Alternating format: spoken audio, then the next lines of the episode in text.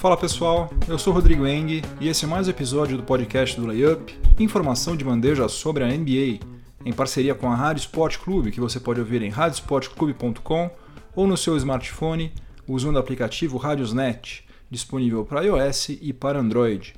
Esse é o episódio número 120 do podcast do Layup e os assuntos de hoje vão ser os seguintes. No primeiro período, vou fazer um resumo da já tradicional enquete realizada anualmente com os general managers da NBA, com destaque para os palpites sobre a classificação final da fase regular e alguns dos prêmios individuais mais importantes, como o de MVP e de Rookie of the Year.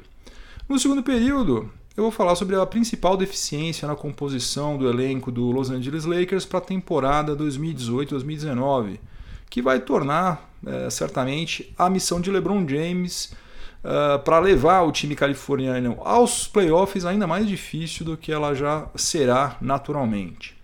No intervalo, no quadro Enem da NBA, três questões de múltipla escolha sobre o New York Knicks. No terceiro período vou falar sobre o Yannis Antetokounmpo, que tem evoluído ano após ano desde quando ele chegou à NBA. Mas apesar de já ter atingido o nível de All-Star, ainda há espaço para o grego continuar crescendo na temporada 2018-2019, quando aliás ele deve atingir uma combinação de estatísticas aí raríssima para alguém que ainda nem completou 24 anos de idade.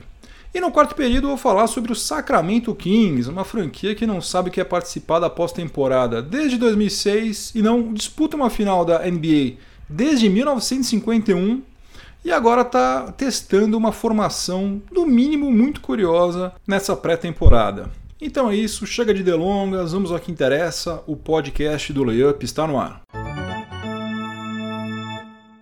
Já se tornou tradição a publicação de uma pesquisa que a NBA faz anualmente com os general managers da liga antes do início da temporada. Basicamente é o mesmo tipo de exercício de futurologia que eu fiz nos últimos dois episódios, né? com duas é, diferenças consideráveis. Né? Eu só dei os meus chutes quanto aos 16 times que eu acho que vão participar dos próximos playoffs enquanto nessa pesquisa aí, feita pela NBA, os general managers são obrigados a dar muitos outros palpites além desses. E a outra, a diferença abissal é que os general managers são caras regiamente pagos para respirar NBA 24 horas por dia, 7 dias por semana, então certamente eles manjam muito mais do que eu sobre esse assunto. Eu não vou entrar nos detalhes de todas as votações, que são várias, mas eu vou pensar os resultados que eu achei os mais interessantes os GMs tiveram que responder quais serão os quatro primeiros colocados de cada conferência. No leste, a maioria deles está apostando no seguinte: Celtics em primeiro lugar, Raptors em segundo, Sixers em terceiro e Bucks em quarto. E também foram divulgados outros três times que chegariam aos playoffs de acordo com os general managers. Seria Indiana Pacers em quinto lugar, Wizards em sexto, e Miami Heat em sétimo. Eu estou presumindo que teve algum tipo de empate técnico entre várias franquias na oitava colocação que não foi divulgada. Comparando com os meus chutes, eu apostei nesses mesmos sete times e numa ordem quase idêntica. A única diferença é que eu coloquei os Sixers em segundo lugar e o Toronto Raptors em terceiro. No Oeste, os General Managers apostaram no seguinte: Warriors em primeiro, Rockets em segundo, Thunder em terceiro, Jazz em quarto, Lakers em quinto, Trailblazers e Spurs empatados em sexto e a última vaga do Oeste ficando com o Nuggets. Até a quarta posição, os palpites dos GMs bateram exatamente com os meus. A diferença é que eu deixei o Lakers de fora e coloquei o New Orleans Pelicans. Só que aparentemente os general managers estão apostando muito alto, mas muito alto mesmo, no efeito LeBron.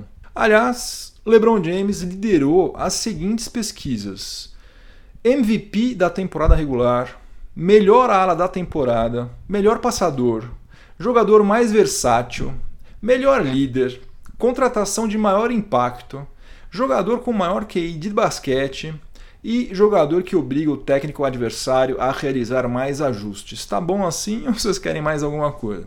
Uh, tem mais algumas outras pesquisas que eu também acho que vale a gente mencionar. Qual jogador você contrataria se estivesse começando uma franquia? Deu Yannis Antetokounmpo, seguido por Anthony Davis em segundo lugar e o Kevin Durant ficou em terceiro. Depois os general managers tiveram que falar também quem que eles consideravam o melhor armador da NBA. E deu disparado Stephen Curry com 57% dos votos, seguido pelo Russell Westbrook, que ficou com 17%, e pelo Kyrie Irving em terceiro lugar, com 10%. O Anthony Davis ficou em primeiro lugar na votação de quem é o melhor ala pivô e também ficou em primeiro lugar na votação do melhor pivô. Ele é um cara que ele pode jogar tanto na 4 quanto na 5. Ele varia, né? tem jogo que ele atua como sendo pivô, tem jogo que ele atua como sendo ala pivô. E como ele é um cara extremamente versátil para a altura que ele tem, você já deve ter visto em várias partidas nas quais ele eventualmente começa como ala pivô, jogando na 4, e depois, conforme o jogo se desenrola, ele chega mais perto da sexta, atuando como 5. Enfim, ele é um cara muito acima da média é sem a menor sombra de dúvida um dos nomes mais importantes da NBA atualmente, então não é de se espantar que ele tenha ficado na liderança desse, dessas duas posições, tanto posição 4 quanto 5. E para os general managers, o Luka Doncic será o Rookie of the Year, vai ser o melhor calouro da próxima temporada. Ele recebeu 43% dos votos. Mais do que tiveram juntos o Marvin Bagley III, calouro do Kings, e o Wendell Carter Jr., que é o calouro do Chicago Bulls. Os dois empataram com 17% dos votos cada. E o DeAndre Ayton, que foi a primeira escolha no draft de 2018 e está arrebentando nessa pré-temporada pelo Suns, ficou em quarto lugar com 13% dos votos. O Trey Young, do Hawks, que foi trocado pelo Luka Doncic com o Dallas Mavericks, ele não passou nem perto das primeiras posições. Ainda é muito cedo, mas eu acho que depois dessa pesquisa aí, se o front office do Hawks ainda não estava arrependido de ter feito a troca do Trae Young pelo Doncic, eu acho que eles devem ter começado a achar que fizeram besteira. Não sabemos, pode ser que não, pode ser que o futuro mostre que eles foram geniais, mas por enquanto, pelo que a gente está vendo até agora, realmente eles marcaram touca. Embora nunca vão admitir isso, obviamente, nem devem fazê-lo, mas é, tudo leva a crer que eles marcaram uma touca gigantesca.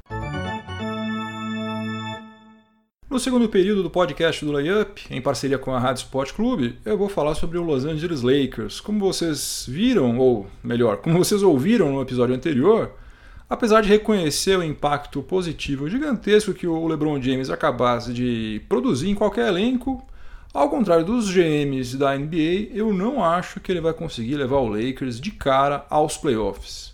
E na qualidade de torcedor, que geralmente é mais rigoroso com o seu time do coração do que as outras pessoas, eu vou bancar o advogado do diabo em relação ao, ao trabalho do front office do Lakers. É inegável que o Rob Pelinka e o Magic Johnson mandaram extremamente bem quando eles contrataram o LeBron James. Né? Ninguém discute isso, muito menos eu. Só que o principal mérito do front office do Lakers nessa contratação foi a de ter aberto espaço na folha de pagamento para receber o contratão que eles deram para LeBron James. Eles não precisaram fazer uma mega apresentação para convencer o LeBron James e nem entrar num leilão com as outras 29 franquias. Né? Eles simplesmente contrataram o LeBron James porque o próprio LeBron James decidiu assinar com o Lakers, basicamente porque o Lakers é o Lakers e porque o Lakers tem sede em Los Angeles. Eu tiro o chapéu para eles por eles terem limpado o orçamento, né? desfazendo as burradas do Mitch Kupchak e por estarem usando aparentemente as escolhas do, do draft excepcionalmente bem. Né? Primeiro com o Caio Kuzma, que já é uma certeza, né? a gente já sabe que ele vai ser um cara que vai fazer carreira, vai jogar na NBA durante muitos, muitos anos, é um cara acima da média. E agora em 2018, com o Maurice Wagner e o Sviatoslav Mikhailiuk, parece que também acertaram. Né? Vamos esperar para ver, é muito cedo, mas aparentemente mandaram bem também.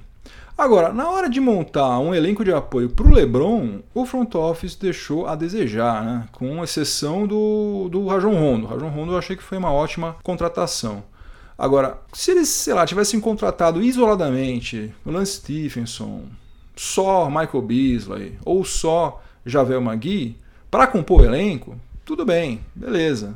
Agora, os três juntos, gastando 10 milhões de dólares em salário, é realmente para testar o tamanho dos milagres que LeBron James consegue fazer. Além disso, o Lakers está entrando na temporada 2018-2019 com apenas dois pivôs de ofício no seu elenco: o Javel Magui e o Ivica Zubat, que na temporada passada jogou 9 minutos por partida em 43 jogos e certamente vai continuar sendo reserva. Né? Ele tem 20 anos de idade. Javel Magui vai ser o dono da posição 5.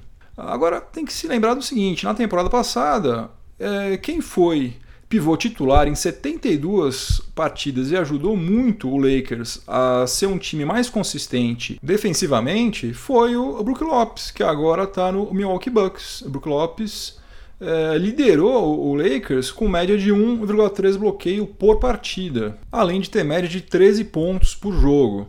Eu não vejo, posso estar enganado, mas não vejo nem Javel Magui e nem Ivica Zubat fazendo alguma coisa parecida com isso. E eu acho extremamente temerário um time ir para uma. A temporada que tem 82 partidas, contando com somente dois pivôs de, de ofício, né? Porque se qualquer um deles se machucar, como é que faz, né? Vai ser muito complicado. E o principal de tudo é o seguinte: o Lakers vai encarar, contando apenas com Javel Magui e, e Vika Zubat, Quatro jogos contra o Minnesota Timberwolves do Carl Towns, quatro jogos contra o Anthony Davis, lá do New Orleans Pelicans, quatro jogos contra os Spurs, que tem Lamarcus Aldridge e Paul Gasol, três jogos contra o Nuggets do Nikola Jokic, três partidas contra o Memphis Grizzlies do Margasol e três partidas contra o Dallas Mavericks, que agora conta com o DeAndre Jordan. Só para citar alguns dos big men do Oeste que eu considero melhores tecnicamente, e com exceção do Gasol, do Paul Gasol, fisicamente também, do que o Javel Magui e que o Ivica Zubat. Então, eu acho que no final das contas, a posição 5 do Lakers tem tudo para ser muito explorada pelos adversários nessa temporada que está prestes a começar. Vamos ver como é que as coisas se desenrolam, mas eu acho que esse aí vai ser o calcanhar de Aquiles do Los Angeles Lakers. Chegamos ao intervalo do podcast do Layup e no intervalo nós vamos ter um dos últimos quadros Enem da NBA antes do início da temporada regular 2018-2019. E hoje o assunto vai ser a franquia do New York Knicks. Três perguntas para você responder sobre o New York Knicks. Vamos ver quem manja de Knicks. Então, vocês já sabem como é que a coisa funciona. Eu faço a pergunta, dou as cinco alternativas, dou um tempo para vocês pensarem, vocês respondem e depois eu falo qual é a alternativa correta e dou a respectiva explicação, né? Por que, que aquela é a alternativa correta. Então vamos começar. Pergunta número 1 um do quiz de hoje. Qual jogador brasileiro foi selecionado no draft pelo New York Knicks? Qual jogador brasileiro foi selecionado no draft pelo New York Knicks? Alternativa A, Anderson Varejão. Alternativa B, João Viana, o Pipoca. Alternativa C, Thiago Splitter. Alternativa D, Leandro Barbosa ou alternativa E, Nenê Hilário. Então, repetindo tudo, qual jogador brasileiro foi selecionado no draft pelo New York Knicks? Alternativa A, Anderson Varejão. Alternativa B, João Viana, pipoca, né? Alternativa C, Thiago Splitter. Alternativa D, Leandro Barbosa. Ou alternativa E, Nenê Hilário. Tempo!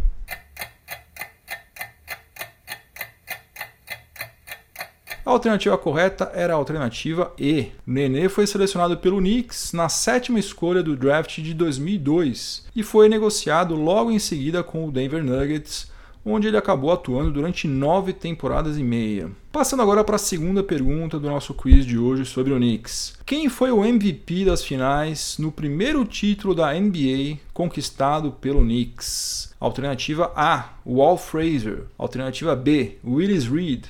Alternativa C, Bill Bradley. Alternativa D, Bob McAdoo. Ou alternativa E, Earl Monroe. Repetindo tudo, quem foi o MVP das finais no primeiro título da NBA conquistado pelo Knicks? Alternativa A, Walt Frazier. Alternativa B, Willis Reed. Alternativa C, Bill Bradley. Alternativa D, Bob McAdoo. Ou alternativa E, Earl Monroe. Tempo!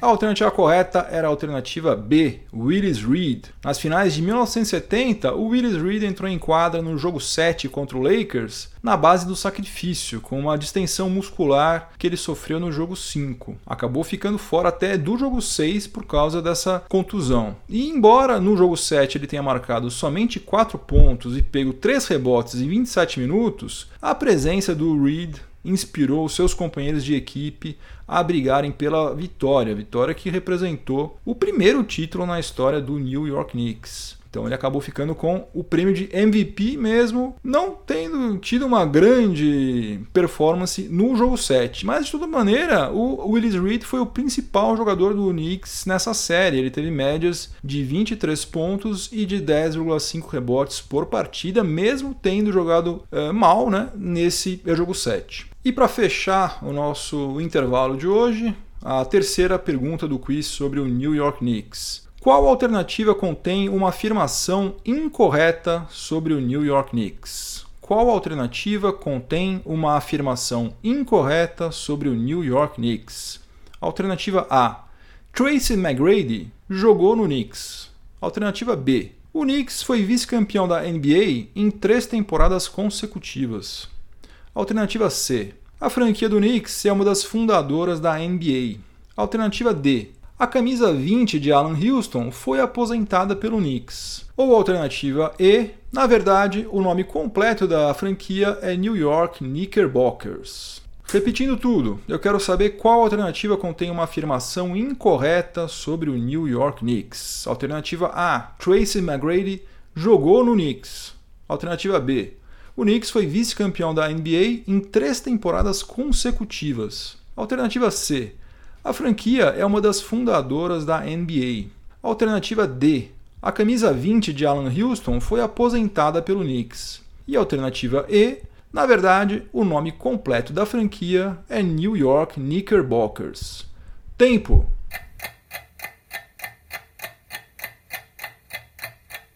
A alternativa correta, ou seja, a que estava errada, é a alternativa D, a camisa 20 de Alan Houston foi aposentada pelo Knicks. Não, não foi. Alan Houston foi um dos melhores jogadores da franquia entre a metade da década de 1990 e o início do século 21 só que a sua camisa não foi e provavelmente nunca será aposentada pelo Knicks. Então é isso. Se vocês quiserem responder as outras sete questões que fazem parte desse quiz, é só ir lá em layup.com.br, onde você também encontra vários outros quizzes com diversos temas, sempre relacionados com a NBA, obviamente.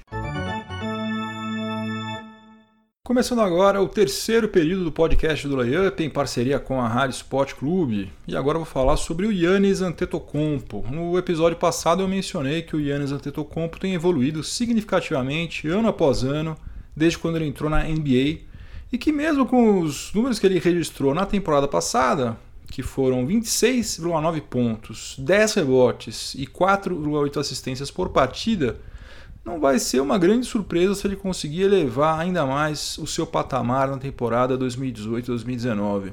Uma das maneiras de fazer isso seria se ele conseguisse melhorar o seu arremesso de longa distância, que é notoriamente ruim. Na temporada passada, o Greek Freak teve aproveitamento de apenas 30,7% nos chutes de 3 pontos, sendo que a, a média de aproveitamento da NBA foi de 36,2%. E como ele está cansado de saber que ele tem essa deficiência, ele arrisca pouco de fora do perímetro mesmo.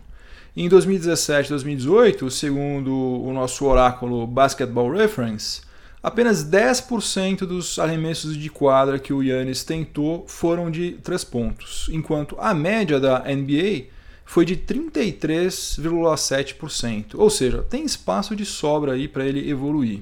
E como a gente já viu um monte de jogadores que são altos, né, mais altos do que ele até, e com menos agilidade, como o Brook Lopes, como o Margasol, DeMarcus Cousins, se tornarem arremessadores bem competentes de uma temporada para outra, eu acho que é bem possível que a gente testemunhe uma evolução semelhante agora com o Yannis Antetokounmpo nesse quesito. Isso é claro se nessa off-season ele se dedicou a isso, né? Ele passou várias horas na quadra treinando, né? Esperamos que ele tenha feito isso, senão não vai dar, não vai ser com a, a temporada rolando que ele vai conseguir isso. E olha, mesmo treinando bastante, é possível que ele nunca atinja um aproveitamento exemplar nos chutes de três pontos. Mas sabe quem também não tem um aproveitamento exemplar e marcou mais de um terço dos seus pontos na temporada passada chutando de fora do perímetro?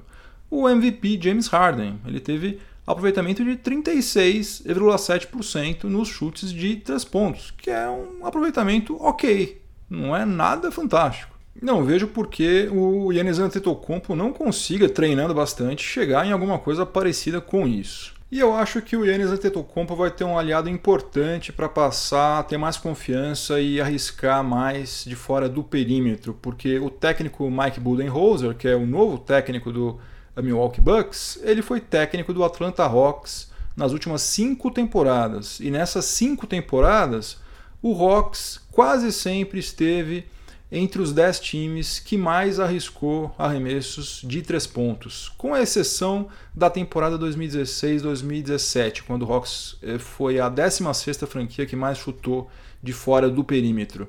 Em 2013 e 2014, o Hawks foi o segundo time que mais chutou de fora, e depois nas temporadas 2014, 2015, 2015, 2016 e 2017, 2018, o Hawks sempre ficou em sétimo lugar. Foi a sétima franquia que mais chutou de fora do perímetro. Então isso pode ser um sinal de que Yannis Antetokounmpo, sob o comando do Mike Budenholzer, comece a arriscar um pouco mais agora nessa próxima temporada. Agora, enquanto eu estava vendo os números do Yannis Antetokounmpo aqui em relação aos seus chutes de três pontos, eu reparei uma outra coisa lá no Basketball Reference. Ele vai completar 24 anos no dia 6 de dezembro e se até lá ele marcar pelo menos 249 pontos, pegar pelo menos 54 rebotes e fizer no mínimo 3 assistências, 3 assistências, ele vai se tornar o jogador mais jovem na história da NBA a alcançar as marcas de 7 mil pontos marcados, 3 mil rebotes pegos e 1.500 assistências. Se ele fizer isso, ele vai superar você sabe muito bem quem, né? Um cara chamado LeBron James. Eu vou começar esse quarto período do podcast do Layup em parceria com a Rádio Sport Clube falando sobre um assunto inusitado, né? considerando-se que esse aqui é um podcast sobre a NBA. Eu vou falar sobre pochetes. No final dos anos 80, eh, quando eu tirei a minha carteira de motorista, eu comecei a frequentar a noite paulistana. E naquela época quase todo mundo usava pochetes, inclusive eu. Se você chegasse num bar usando pochete e colocasse o seu toca-fitas tojo de gaveta em cima da mesa, você era o supra-sumo da modernidade. Melhor que isso, só se você também tivesse um pager. Daí você era realmente praticamente um James Bond. Mas enfim, eu vou fazer uma confissão. Pochete pode ser brega e esteticamente feio, só que é um negócio prático pra caramba. Porém, no começo dos anos 90, a patrulha da moda começou a cair matando nas pochetes. De uma hora para outra, era mais fácil algum leproso se dar bem é, nas festas, baladas e tal, do que um cara usando pochete. E eu, como todo mundo que não queria ser tratado como um párea da sociedade, com dor no coração, também decidi abandonar a minha pochete, que eu tenho até hoje, está lá guardadinha. Pois bem, o Sacramento Kings acabou de vasculhar o seu porão, onde ele guarda um monte de tralhas antigas lá da época de Rochester Royals, Kansas City Kings e tal, e encontrou uma pochete New Wave velha de guerra, e começou a tentar a sorte na balada. Falou o seguinte: dane-se a moda, dane-se as tendências, o bom senso, eu vou fazer o que eu quero. Colocou a sua pochete e caiu na night.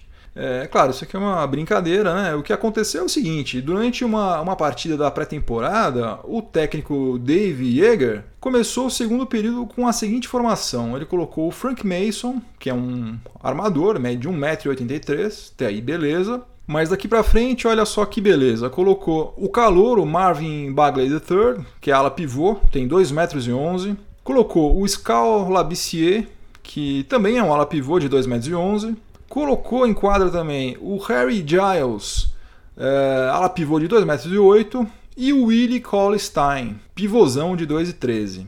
Todo esse pessoal junto em quadra. Esse quarteto aí de grandalhões é exatamente o oposto da tendência que está dominando a NBA, principalmente nos últimos quatro anos, desde que o small ball do Golden State Warriors começou a fazer sucesso. Pra você ter uma ideia, a média de altura do time do Houston Rockets Uh, na temporada passada, lembrando que o Houston Rockets fez a melhor campanha na fase regular, né? A média deles foi de exatamente de 2 metros. O time titular do Houston Rockets na temporada passada foi de 2 metros. E a do Golden State Warriors, o atual campeão, foi de 2 metros e 1. Um. Enquanto isso, o técnico da franquia, que não sabe o que é pós-temporada desde 2006 e só tem um título da NBA que foi conquistado em 1951, está testando uma formação com média superior a 2,5 metros de altura. Pior, o Jäger disse que ele vai repetir essa formação mais vezes na pré-temporada com o objetivo de dar o máximo de minutos em quadra possível para esses jogadores, que a maior parte deles é bem jovem, né? ou são calouros ou estão no segundo, terceiro ano no máximo. E aí eu me pergunto, essa experiência vai servir exatamente para quê? Se na temporada regular o Sacramento Kings não vai usar essa formação, ou pelo menos eu espero que não use, né? E para efeitos de desenvolvimento, que vantagem vai ter um cara que tem pote físico e tem limitações de velocidade, de agilidade, que só permitem que ele atue nas posições 4 e 5? Né? Não tem condição de um cara de 2,13m ser ala armador? Para que, que você vai colocar o cara na posição 2 ou 3? Não faz o menor sentido. Nenhum sentido. Eu não entendo o que o King está fazendo e sinceramente acho que nem eles entendem. Enquanto eu estava gravando esse episódio aqui, o Vinícius Lima, que escreve também lá no layup.com.br, me mandou uma, uma mensagem aqui contendo o link para uma matéria do Yahoo Sports que é inacreditável. Aconteceu o seguinte: o Sacramento King está contratando um jogador chamado Gabe Vincent, que não havia sido draftado, tinha passado em branco, está sendo contratado agora, então ele está na sala, tem uma foto dele na sala com o Vlad Divac lá no front office do Sacramento Kings. E essa foto foi publicada no Twitter pelo ex-treinador desse Gabe Vincent, que parabenizou ele por ter chegado à NBA, né? Não sabemos se vai continuar, mas pelo menos ele chegou. Beleza, até aí não tem nenhum problema. O problema é o seguinte: ao fundo Tá lá o Vlad Divac sentado, sorrindo. Ao fundo dele tem uma lousa na qual você consegue ler nitidamente qual era a ordem de preferência do Sacramento Kings para o draft de 2018. Primeiro da lista, DeAndre Ayton. Segundo lugar, Marvin Bagley. Terceiro lugar, Luca Doncic. Quarto, Michael Porter Jr. Depois, Mohamed Bamba. E em quinto lugar, tá só Bridges, então não dá para saber se é o Michael Bridges ou se é o Miles Bridges. Mas de toda maneira, é um amadorismo absurdo, absurdo. O cara não se deu ao trabalho de apagar a lousa. Sendo que o draft foi em junho e nós estamos em outubro, mas o pior, obviamente, não é o fato de que ninguém apagou a lousa nos últimos quatro meses. O pior é que o Sacramento Kings está deixando vazar informações confidenciais, o que deveriam ser confidenciais, que nenhum front office de respeito, que merece respeito, poderia expor de uma maneira tão amadora quanto essa. Olha, não deve ser nada fácil torcer para o Sacramento Kings. Sinceramente, quem torce para o Kings merece uma estátua.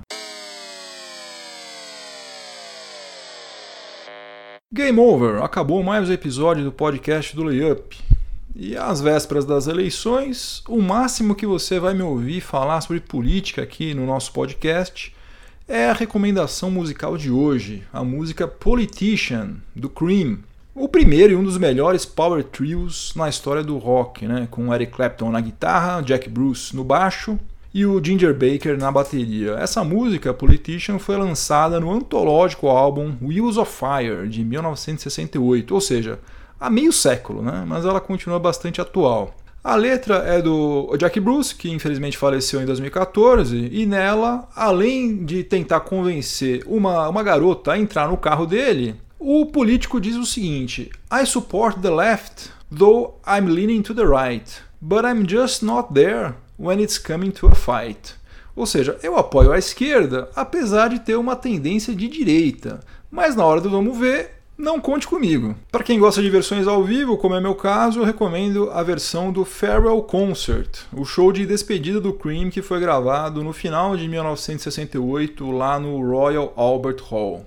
Então é isso, Politician do Cream é a minha recomendação musical desse final de semana. E outra coisa que eu preciso fazer antes de ir embora é mandar os meus efusivos abraços para o Alan Felipe, para o Alexandre Garcia e para o Glauco Blanges. Eles sabem por que, que eu estou fazendo isso. Se você estiver ouvindo esse episódio em alguma plataforma de podcast, aproveite para avaliar positivamente o podcast do Layup. Se você puder se inscrever no canal do YouTube, por favor, faça isso que você vai me ajudar demais.